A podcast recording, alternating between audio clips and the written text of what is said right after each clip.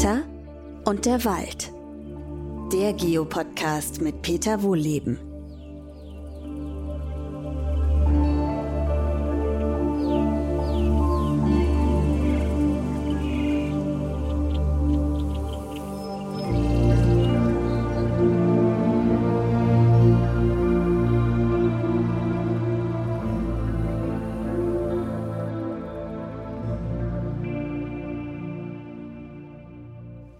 Willkommen zu einer neuen Podcast-Folge.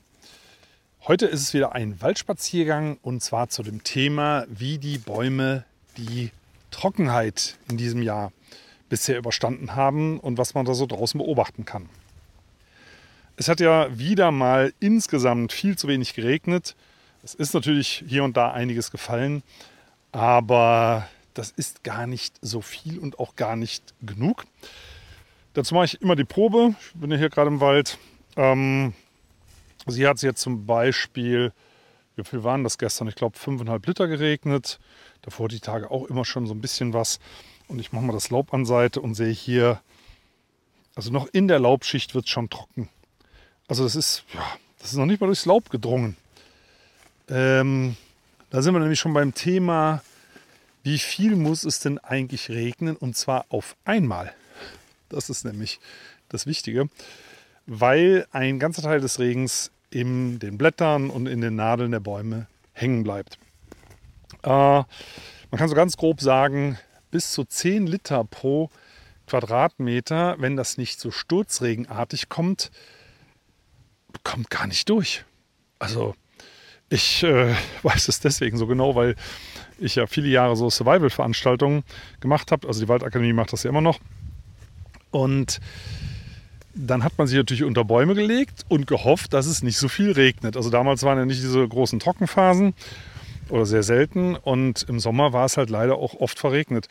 Und da war der Klassiker immer, man legt sich dicht an den Stamm einer Fichte. Ja, die hält das ganz besonders gut ab. Im Gegensatz zu Laubbäumen. Ja, deswegen bildet sich übrigens auch unter diesen Nadelwäldern so wenig Grundwasser. Ja, also das ist eine ganz andere Problematik nochmal.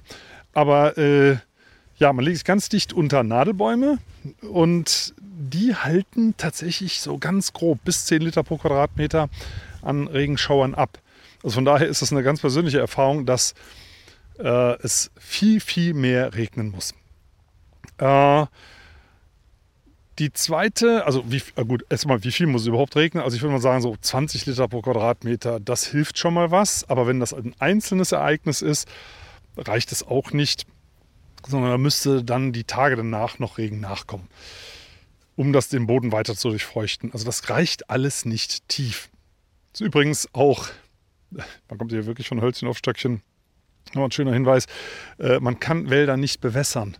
Da gibt es ja jetzt so, ich habe das jetzt neulich mal irgendwo, ich glaube im Radio oder was, Bayerischer Rundfunk, wo auch immer, dass irgendeine Gemeinde anfängt, Flächen zu bewässern im Wald. Das ist Quatsch im Quadrat. Also wir waren gerade bei 20 Liter pro Quadratmeter, wo man sagt, hm, naja, das ist eigentlich noch nicht so doll. Äh, ein Hektar, 100 mal 100 Meter sind 10.000 Quadratmeter. Bräuchte man 200.000 Liter, äh, also 200 Kubikmeter und das alle ein bis zwei Wochen um nur einen Hektar äh, zu beregnen, das ist natürlich völliger Quatsch. Ne? Das, das, das geht nicht. Also so viel Wasser hat ja kein Mensch und vor allem, wie soll man das da rausbringen in den Wald? Und das wäre ja auch nur ein Hektar. Ein Quadratkilometer hat 100 Hektar und wir haben in Deutschland über 100.000 Quadratkilometer Wald. Also das sind unendliche Größenordnungen, die man da an Wasser bräuchte. Äh, das geht nicht. Also man kann Wälder nicht wässern. Aber nochmal zurück zum Regen. Es muss viel regnen und zwar viel auf einmal. Das ist ein weit verbreiteter Irrtum, dass man sagt, äh, so starke Platzregen sind ganz schlecht. Viel besser ist ein leichter Landregen. Nein, das stimmt nicht für echten Wald. In echten Wald kann es ruhig ein heftiger Regen sein, der dann auch durchdringt durch das Blätterdach. Also so ein Regen, der verteilt ist über den ganzen Tag. Ne, bleiben wir mal bei den 20 Litern. Das wird über den ganzen Tag verteilt.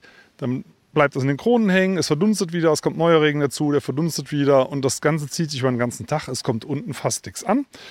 Während ein heftiger Platzregen, der, sagen wir, wo es innerhalb von, ich sag mal, einer halben Stunde 20 Liter regnet, der rauscht durch. Das kommt wirklich im Boden an. ein echter Waldboden, auf dem ich hier zum Beispiel stehe.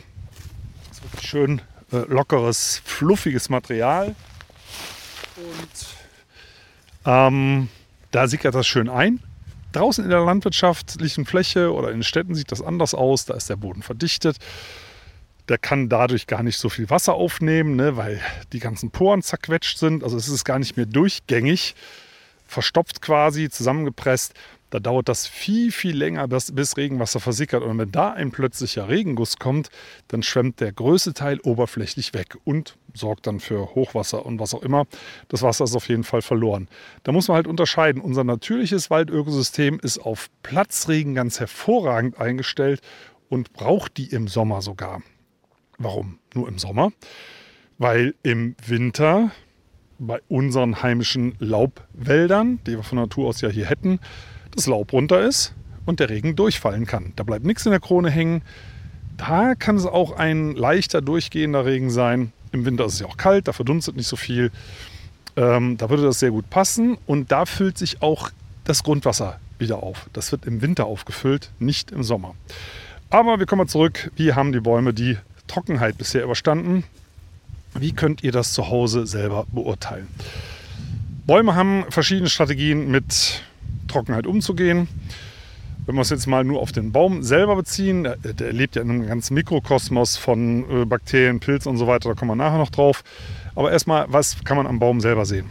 Also der Baum selber äh, als allererste Maßnahme, wenn es so trocken ist, das merken ja die Wurzeln unten drin, dann äh, senden die Hormone aus, genauso wie unser Gehirn auch. Ne? Also die Wurzeln sind ja quasi das Baumhirn, senden Hormone aus, die Spaltöffnungen oben in der Krone in den Blättern gehen zu. Das sind diese kleinen Mündchen, die auf der Rückseite der Blätter sitzen, wodurch der Baum atmet.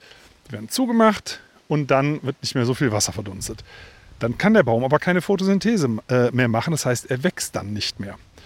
die Frage ist ja, sieht man das? Natürlich nicht. Das sieht man nicht. Aber man sieht zum Beispiel, dass am Apfelbaum die Äpfel nicht besonders wachsen. Ne? Also ohne Photosynthese können die Äpfel, wird kein Zucker gebildet, können die Äpfel nicht größer werden.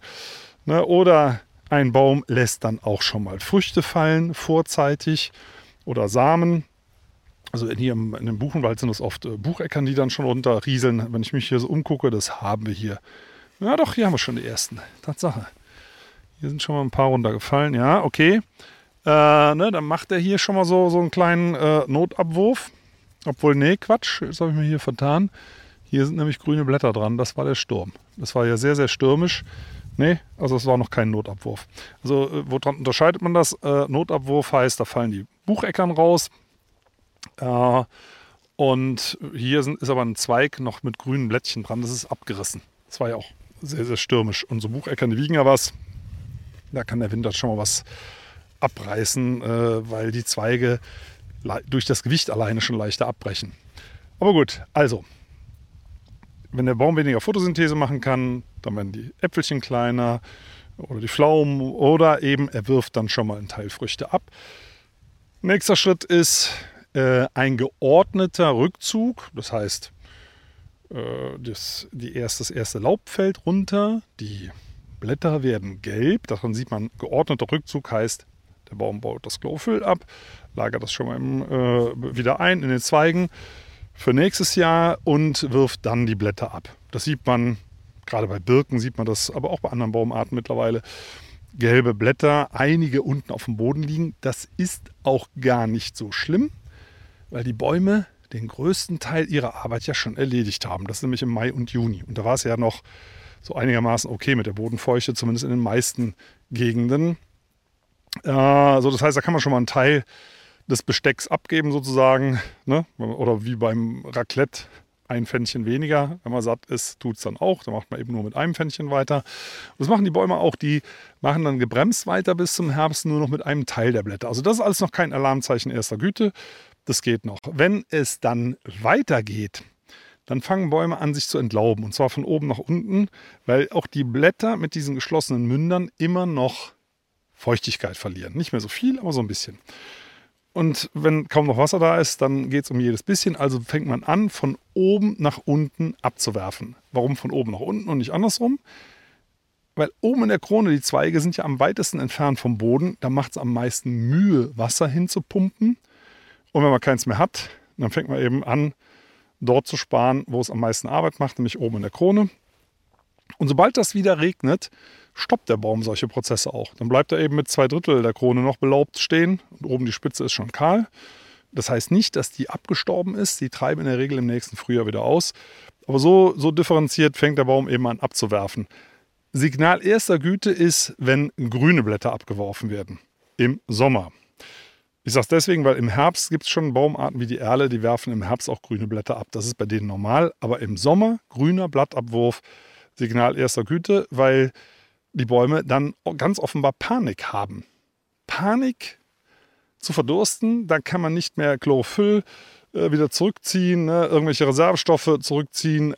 Dafür, das kostet alles viel zu viel Zeit. Ne? Also wenn es ans Verdursten geht, dann muss es schnell gehen, jeden Tropfen Wasser zu sparen und dann schmeißt man auch wertvolle Ressourcen weg, zum Beispiel grüne Blätter. Oft sind die dann eingetrocknet schon, so ein bisschen eingerollt also im Extremfall sogar wirklich so knistrig, papierknistrig, also so ähnlich äh, wie das Herbstlaub, was an trockenen Tagen runterfällt. Ähm, also ganz dramatisch und der Baum entlaubt sich, wie gesagt, von oben nach unten. Und äh, dann weiß man, jetzt geht es ans Eingemachte. Das heißt nicht, dass der Baum das nicht überleben kann. Das geht schon. Ja, es kommt eben darauf an. Also wenn das so Mitte, Ende Juni passiert, äh, also gut, bleiben wir bei Juni, das war jetzt eigentlich ein Versprecher, aber im Juni wäre das dramatisch, da sterben Bäume dann oft ab. Mitte, Ende Juli, das wollte ich eigentlich sagen, Mitte, Ende Juli, ähm, da geht es häufig, dass der Baum das überlebt. Wenn es im August passiert, das überleben die allermeisten Bäume. Ne? Also wenn die im August sich teilentlauben oder ganz entlauben, ähm, das hält ein Baum ganz gut aus. Wenn das nicht zu viele Jahre hintereinander passiert, äh, sollte ein Baum das eigentlich überleben. Äh, also das sind so die verschiedenen Strategien, wo ihr mal schauen könnt. Übrigens, Bäume, die nur in Anführungszeichen die Photosynthese reduziert oder sogar eingestellt haben im Sommer, aber die grünen Blätter behalten haben, die behalten sie im Herbst oft besonders lang. Die konnten ja im Sommer nichts essen, Ne, keine Nahrung produzieren, keine Reservestoffe für den Winter bilden und das müssen die nachholen, sonst kommen die nicht durch den Winter. Weil im Winter sind die ja nicht tot. Die machen Foto, die äh, verbreiten Zucker in ihren Zellen, genauso wie unser Körper auch. Und wenn kein Zucker mehr da ist, stirbt man halt. Also es wird Reservestoffe werden eingelagert in die Rinde. Ne? Hier eine schöne dicke Baumrinde, da ist genug Platz drin. In den Wurzeln. Und das kann man über den Winter eben abrufen. Aber dazu muss man es erstmal einlagern. Und wenn im Sommer nicht genug Möglichkeit dazu bestanden hat, wegen Wassermangel. Ne? Nur mit Wasser kann man eben Zucker bilden.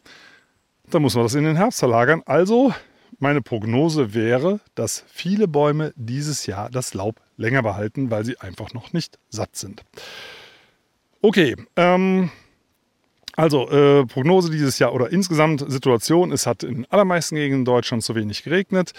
Die Bäume stehen auf der Bremse. Teilweise haben sie auch schon den Panikmodus, je nach Region. Ähm, und äh, insgesamt wird es halt Zeit, dass es mehr regnet. Und das, was wir an Regenfällen gesehen haben, zumindest in den meisten Gegenden in Deutschland, ist noch viel, viel zu wenig. Da kommt übrigens dann erschwerend hinzu, die meisten Bäume nutzen, also heimischen Laubbäume nutzen Winterregen, der im fluffigen Waldboden gespeichert ist. Und der Winter war regenreich genug. Also der Winter war gar nicht so schlecht. Das ist ja die typische Zeit, auf die wir eigentlich gucken müssen. Wir müssen gar nicht auf die trockenen Sommer gucken, sondern auf die Winter. Sind die trocken gewesen? Und dieser Winter war nicht trocken. Der war eigentlich gut. Also ich, dieses alte Buchenwaldreservat, in dem ich hier stehe, da sieht es also eigentlich, ja, was heißt eigentlich, sieht gut aus. Der sieht gut aus, der Wald. Und hier ist es viel zu trocken. Viel, viel zu trocken. Aber der Winter war eben nicht so trocken. Die Bäume halten das prima durch. Es ist ja auch ein Reservat mit Totholz und mit sehr viel lebender Biomasse. Auch die speichert Wasser, die kühlt. Das sorgt dafür, dass der Boden auch insgesamt feuchter bleibt. Also äh, der hat es bis jetzt noch gut geschafft. Wenn man allerdings mit großen Maschinen da reinfährt in solche Wälder, dann verdichtet man den Boden so, dass eben viel, viel weniger Winterwasser speichert. Äh, und dann trocknen solche Wälder im Sommer ganz, ganz schnell aus. Und wenn dann kein Nachschub aus Sommergewittern oder was auch immer kommt, dann verdursten die Bäume. Also es liegt häufig nicht an den trockenen Sommern, sondern an der Vorschädigung durch Forstwirtschaft. Eine andere Art der Vorschädigung ist zum Beispiel, dass man eben die Wälder zu stark auflichtet. Das nennt man Heißschlagen im Fachjargon. Ja, da gibt es böse Wörter, die man der Öffentlichkeit so nicht mitteilt. Man weiß, die Wälder heizen sich dann auf, verdunsten mehr Wasser, trocknen schneller aus und dann sterben halt auch Buchen und Eichen, die eigentlich noch ganz gut dastehen hier, wenn man sie in Ruhe lässt ne? und das ganze Ökosystem nicht schädigt. Da sind wir schon beim nächsten Punkt. Ich habe eben den, das Thema Boden mal erwähnt. Der Boden ist das Entscheidende, nicht so sehr der fehlende Sommerniederschlag das spielt natürlich alles zusammen, aber wir reduzieren das halt immer auf Klimawandel, El Nino, es wird heiß, es wird trocken, es regnet zu wenig, also stirbt der Wald. Nein, äh, der Wald stirbt deswegen, weil äh, er so stark vorgeschädigt ist und dann die Klima, den Klimawandel eben nicht mehr gut aushalten kann. Was passiert denn da im Boden? Wir denken ja immer, die Bäume müssen sich anpassen. Was sie übrigens auch tun. Also Bäume lernen. Ne?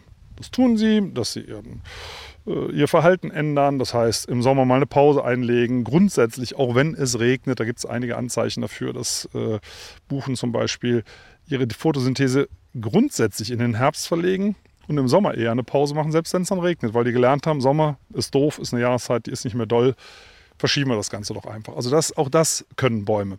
Also Bäume können ihr Verhalten ändern, Bäume können ihren Wasserkonsum generell drosseln im Frühjahr, damit sie im Sommer noch ein bisschen mehr übrig haben. Auch solche Verhaltensänderungen kann man beobachten. Also das gibt es auch. Äh, das nennt man übrigens im forstlichen Fachjargon Wuchsdepression. Das hört sich so depressiv an.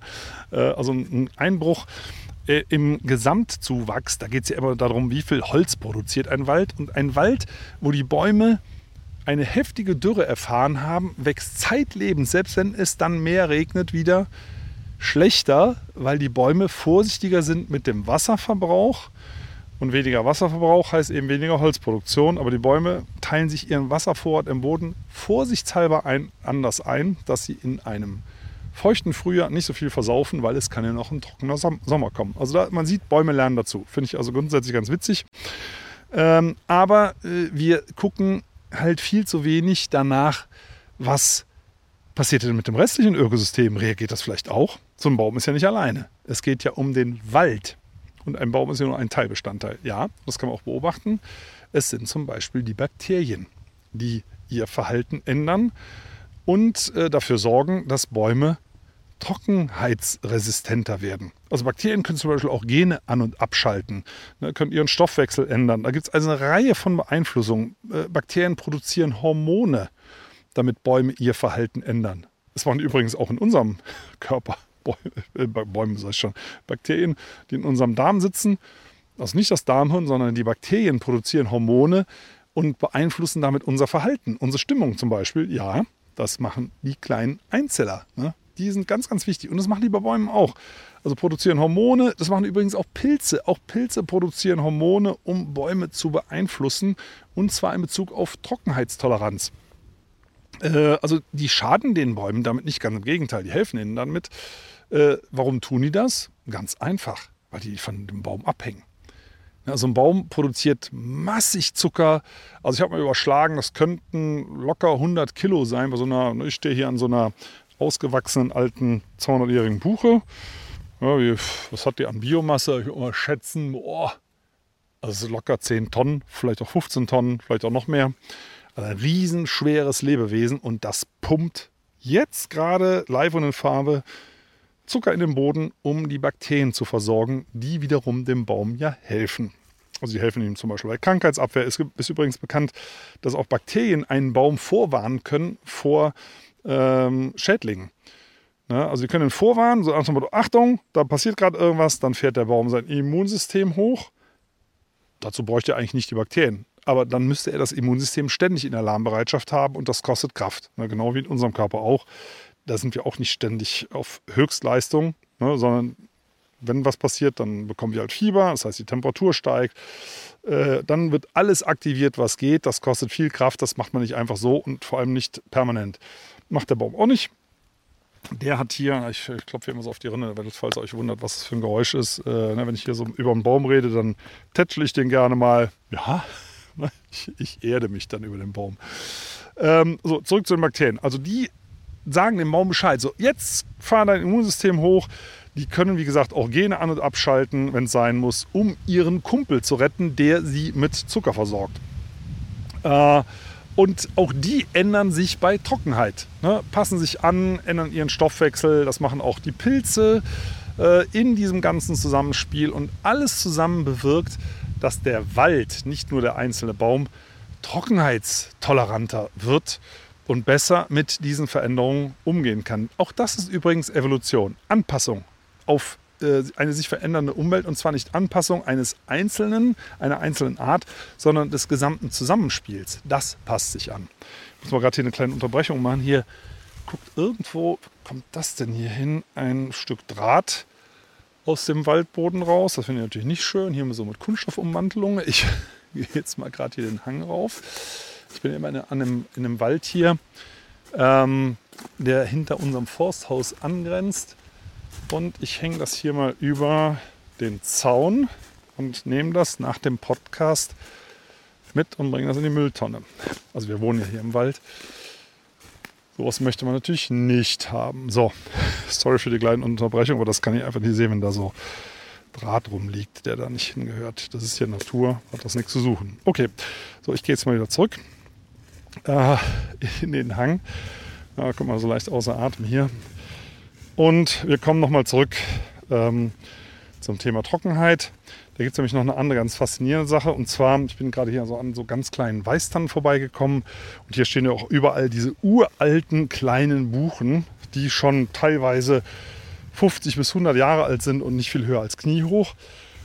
Ähm, die hier schön langsam im Schatten wachsen. Aber die haben bei Trockenheit natürlich ein Riesenproblem. Das ist echt lebensgefährlich, gerade für die Kleinen weil die ja mit ihren Wurzeln nicht so tief reichen. Und äh, das bedeutet, die oberen Bodenschichten, die trocknen halt als schnellstes raus aus. Das könnt ihr vielleicht auch im Dürremonitor sehen. Also die unteren Bodenschichten, wenn die ausgetrocknet sind, das dauert sehr, sehr lange, bis sie wieder aufgefüllt sind. Aber bis es soweit ist, ist dort unten halt länger Wasser gespeichert. Also die oberen Bodenschichten trocknen schneller aus, sind größeren Schwankungen unterlegen und es kommt hier Wind auf. Ähm, und dann müssen die kleinen Bäumchen halt leider als erstes dran glauben. Das möchten aber die Mutterbäume natürlich nicht. Da gibt es ein ganz interessantes Phänomen. Und ich glaube nicht an Zufälle, äh, weil man weiß mittlerweile, gerade in der, in der Interaktion zwischen Bäumen, äh, dass da sehr, sehr viel, sehr, sehr zielgerichtet ist. Ne? Also zum Beispiel die Versorgung von Mutterbäumen ihre Sämlinge versorgen. Ne? Das kann man ja mit, mit radioaktiv markiertem Zucker äh, sehr schön sehen, dass sie ihren eigenen Nachwuchs bevorzugen, dass es um die eigene Verwandtschaft geht, dass Bäume sehr wohl erkennen können, wie viele Pflanzen auch. Was macht die Nachbarschaft? Ist das die eigene Art? Ist das die eigene Familie? Also es ist auch von vielen Pflanzen bekannt, zum Beispiel von der Ackerschmalwand, die sogar optisch, ja, dazu gibt es wirklich knallharte universitäre Forschung, äh, optisch ihren, ihre eigene Familie unterscheiden kann von fremden Ackerschmalwandpflanzen. Aber das nur nebenbei. Also da wird sehr viel gezielt gemacht beim Wasser. Weiß ich nicht ganz genau, würde mir auch schwer wundern, wenn das ein Zufall ist. Da gibt es nämlich ein Phänomen, das nennt sich hydraulischer Lift. Also Bäume pumpen Wasser aus dem Boden mit den Wurzeln. Wie genau die das machen, weiß man bis heute nicht. Ja, es, ist, es muss aber ein aktiver Pumpmechanismus sein. Und nachts, wenn die Bäume schlafen, ja, Bäume schlafen auch nachts, gibt sogar eine eigene Schlafforschung mittlerweile zu dem Thema. Ähm, aber Bäume schlafen nachts und pumpen trotzdem weiter. Warum die das, warum die, ob die weiter pumpen müssen, weiß man nicht, aber es hat einen Sinn. Also erstmal pumpt sich der Stamm auf. Oben wird ja nichts mehr abgenommen. Die Spaltöffnungen sind nachts zu an den Blättern. Ja, findet also kein äh, Wasserdampfverlust mehr statt. Macht ja auch keinen Sinn. Photosynthese gibt es nicht. Nachts wird es eh kühl, also man muss sich auch nicht durch Schwitzen kühlen, was Bäume ja auch machen. Und trotzdem pumpen die Bäume weiter. Also dann wird erstmal der Stamm dicker. Also messbar dicker, allerdings nicht sichtbar dicker. Weil es ist immerhin Holz. Das geht im Bereich von 0, irgendwas Millimetern. Und äh, was machen Bäume dann? Die brauchen das Wasser ja nicht. Der Druck steigt sozusagen. Und dann entlassen die Wasser oben in den Oberboden über die Wurzeln. Also es tritt raus aus den Wurzeln in den Oberboden. Ähm, also Buche macht das, ich glaube Eiche macht das auch. Bei Ahornarten ist das bekannt. Und dieser hydraulische Lift sorgt dann dafür, dass die kleinen Bäumchen, ich stehe hier zum Beispiel an einer, ich zähle es mal gerade durch, an diesen Knötchen, das hatte ich euch schon mal erklärt, dass man das an den zwei Knoten zählen kann, wie alt diese, die ist, wie groß ist die? Na, so 12 cm, kleine Buche, ist alt. Ich zähle mal diese Wachstumsknötchen. 1, 2, 3, 4, fünf, sechs, sieben und acht, neun, zehn Jahre alt. Irre. Zwölf Zentimeter hoch und äh, zehn Jahre alt. Und diese kleine Buche, die hat natürlich keine tiefen Wurzeln, ne, sondern relativ flache. Die ist übrigens auch noch schön grün. Die hat, ich glaube, genau sechs Blätter. Ja, gut, ist halt noch klein. Äh, aber grüne Blätter. Also die, die hat noch keine Anzeichen von Trockenheit, obwohl der Oberboden hier schon relativ trocken ist. So, und jetzt kommt der hydraulische Lift. Die Bäume pumpen nachts und entlassen dann Wasser in den Oberboden, wovon die kleinen Bäumchen profitieren. Und ich glaube nicht an Zufälle in diesem Zusammenhang, weil alle, alles andere, was man bisher genau untersucht hat, zeigt, es ist eine zielgerichtete soziale Interaktion. Warum wäre das Blödsinn, wenn ein Baum das macht? Wenn der Pumpprozess ein aktiver ist, kann er den ja auch abstellen. Ne? Macht er aber nicht. Äh, und was für einen Sinn sollte es machen, Wasser aus tiefen Bodenschichten, wo der Baum ja dann noch drankommt, sonst können sie es ja nicht hochpumpen, in den Oberboden zu pumpen, der leichter austrocknet und dann andere Bäume davon profitieren zu lassen. Was für einen Sinn würde das man machen, wenn man andere Bäume damit nicht unterstützen will? Dann behält man das doch lieber für sich, den Schatz, der unter dem Stamm im Boden schlummert, den Wasserschatz und saugt und, und, und pumpt mit den Wurzeln immer dann, wenn man es braucht und nicht durchgehend. Nein, also ich denke, und man sieht das ja auch, dass es dazu da ist, dass die kleinen Bäumchen profitieren, die eben nicht so tief reichen und die jetzt sonst langsam alle vertrocknen würden. Äh, die profitieren eben davon, dass die großen, starken Mutterbäume mit ihren tiefen Wurzeln die tieferen Wasserreserven erschließen aus dem letzten Winter äh, und jetzt in der Sommertrockenheit eben den Oberboden, ja, man könnte fast sagen, bewässern. Was heißt fast? Die bewässern den Oberboden und davon profitieren eben die kleinen Bäumchen. Übrigens macht man das auch in der Agroforstwirtschaft äh, oder Agrolandwirtschaft, nee, Agroforst, ja genau, Wirtschaft, so richtig. Äh, das heißt Land- und Forstwirtschaft kombiniert, dann nutzt man diesen Effekt schamlos aus, wie wir Menschen halt so sind, äh, indem man diesen hydraulischen Lift, der, der eigentlich den jungen Baumnachwuchs versorgt, äh, zur Versorgung von Getreide nimmt. Ne, also man pflanzt einen Baum rein, kennt ihr vielleicht, habt ihr vielleicht schon mal irgendwo gesehen. Und in der Nähe dieser Bäume profitieren die äh, Ackerpflanzen eben von dieser nächtlichen Bewässerung. Boah, jetzt kommt aber hier ein schöner, schöner Wind auf. Äh, ist jetzt nicht so dramatisch hier im Wald. Ja, ich guck mal nach oben, kommt da irgendwas runter? Nee, nee sieht noch gut aus. Ähm, äh, nee, also äh, man muss natürlich dann aufpassen, weil gerade Laubbäume sind auf Stürme eben nicht gut ähm, eingestellt, weil die Hauptsturmphase ist ja der Herbst und der Winter.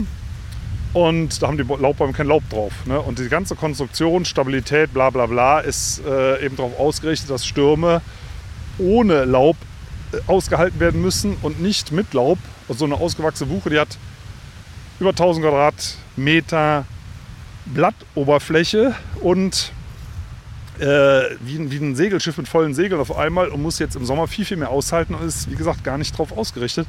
Also der kann schon mal eher einen Baum umkippen, gerade Laubbäume. Äh, aber nochmal zurück zu den Bäumen selber. Bakterien, hatte ich ja schon mal besprochen, gerade äh, wie die dem Baum helfen. Da gibt es noch eine kleine Anekdote am Rande, so Bakterien und Blätter.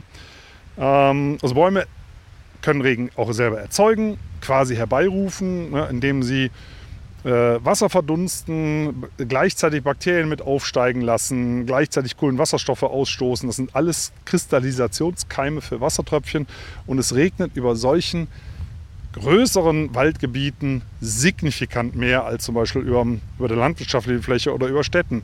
Weil wenn es zu trocken wird, machen Bäume was? Sie erzeugen Regenwolken. Also auch das können Waldgebiete, wenn sie groß genug sind, das sind sie in Deutschland halt leider vielfach nicht mehr, weil wir aus dem einen großen Urwald, der das hier mal war, erstmal sehr viel Landwirtschaft und sehr viel Städte gemacht haben, auf zwei Drittel der Fläche und das verbliebene Drittel in Plantagen umgewandelt und dann in zwei Millionen Fragmente zergliedert haben. Und äh, die, die haben es natürlich echt schwer, selber äh, Wölkchen zu erzeugen, die dann auch noch da runterregnen, wo der Wald ist. Ne? Also die treiben ja durch den Wind weiter. Ähm, also, und kühlen, wenn die sich kühlen, die Bäume durchschwitzen, äh, dann geht die kalte Luft natürlich direkt verloren. Also wir machen es im Wald schon echt schwer.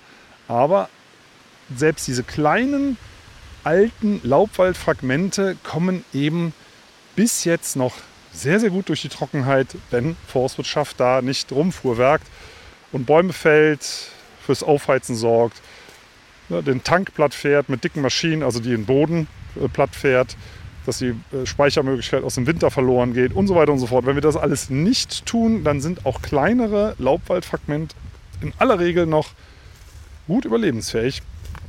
Nichtsdestotrotz sollten wir jetzt wirklich mit dem Klimawandel äh, aufhören, mit der Anheizung des Klimawandels. Also so ganz allmählich sind auch die Reserven dieser alten Wälder aufgebraucht, aber noch sieht es gut aus. Ein bisschen Zeitvorsprung haben wir noch. Den sollten wir jetzt mal langsam nutzen. Also, ich war noch bei den Bakterien hängen geblieben. Bakterien bilden übrigens auch auf den Blättern so eine Art Sonnencreme.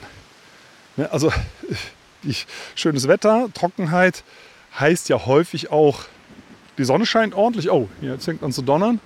Das hört sich nach Gewitter an. Na, ich mache trotzdem mal ein bisschen weiter mit dem Podcast. Äh, Sonnencreme ähm, auf den Blättern äh, und dadurch verbrennen die Blätter nicht so. Also Bakterien helfen ihrem Baum, wo sie nur können. Und wir denken immer, okay, es wird trockener, pflanzen wir doch einfach mal eine andere Baumart. Das ist völliger Quatsch, weil dieses Ökosystem so viele Antworten hat auf Fragen, die wir noch gar nicht gestellt haben. So, jetzt sind wir nochmal im Thema Gewitter hier. Puh. Äh, na, ich bleibe aber doch mal einen Moment hier. Ähm, stehe hier eigentlich echt ein bisschen ungünstig, weil ich stehe hier relativ hoch auf einer Kuppe mit hohen Bäumen. Da schlägt der Blitz natürlich ganz besonders gern äh, ein. Ne, ich glaube, für heute machen wir noch mal so langsam Schluss mit dem Podcast, weil dieser alte Spruch kennt ihr ja, Buchen soll zu suchen, Eichen soll zu weichen bei Gewitter. Also Buchen soll zu suchen, da wäre es sicher, stimmt natürlich nicht. Buchen werden durch Blitze bloß nicht geschädigt und deswegen hat man früher nicht gesehen, dass Blitze dort eingeschlagen haben. Äh, es liegt daran, der Blitz schlägt zwar ein, schädigt den Baum aber nicht, weil Buchen zumindest bis zum Alter 200 eine sehr glatte Rinde haben. Die bilden einen glatten Wasserfilm, wenn dort Regenwasser runterläuft und der Blitz, wenn er denn dann einschlägt in so einen Baum, läuft schön außen auf der Rinde ab, ohne den Baum zu schädigen oder das Holz zum Platzen zu bringen. Das ist bei Bäumen mit einer rauen Rinde wie Eiche, Kiefer und so weiter nicht der Fall. Die bilden keinen glatten Wasserfilm auf der Außenrinde und da läuft der Blitz im Holz und reißt es auf. Aber also man sieht es dann und deswegen haben die Leute früher gedacht, ah, eine Eiche schlägt da ein, im Buche nicht. Quatsch, er schlägt in alle Bäume ein. Also ich war schon ganz außer Atem, weil ich hier gerade den Berg hochgedüst bin. Ähm, Gehe jetzt mal wieder rein. Es werden ein paar Regentropfen kommen. Ihr wisst schon, unter 20 Liter bringt das nicht allzu viel für den Wald, aber das ist eben ein intakter alter Buchenwald, wo ich die Podcast-Folgen immer mache beim Waldspaziergang der hat zum Glück noch genug Reserven aus dem Winter. In diesem Sinne, ich wünsche, dass ihr einen schönen Wald vor der Haustür habt. Wenn nicht, vielleicht könnt ihr mithelfen, dafür zu sorgen, dass es wieder einer wird, damit die künftigen trockenen Sommer auch weiterhin nicht so problematisch für die Bäume werden. In diesem Sinne, viel Spaß im Wald und ich freue mich aufs nächste Mal, wenn ihr wieder zuhören mögt. Tschüss!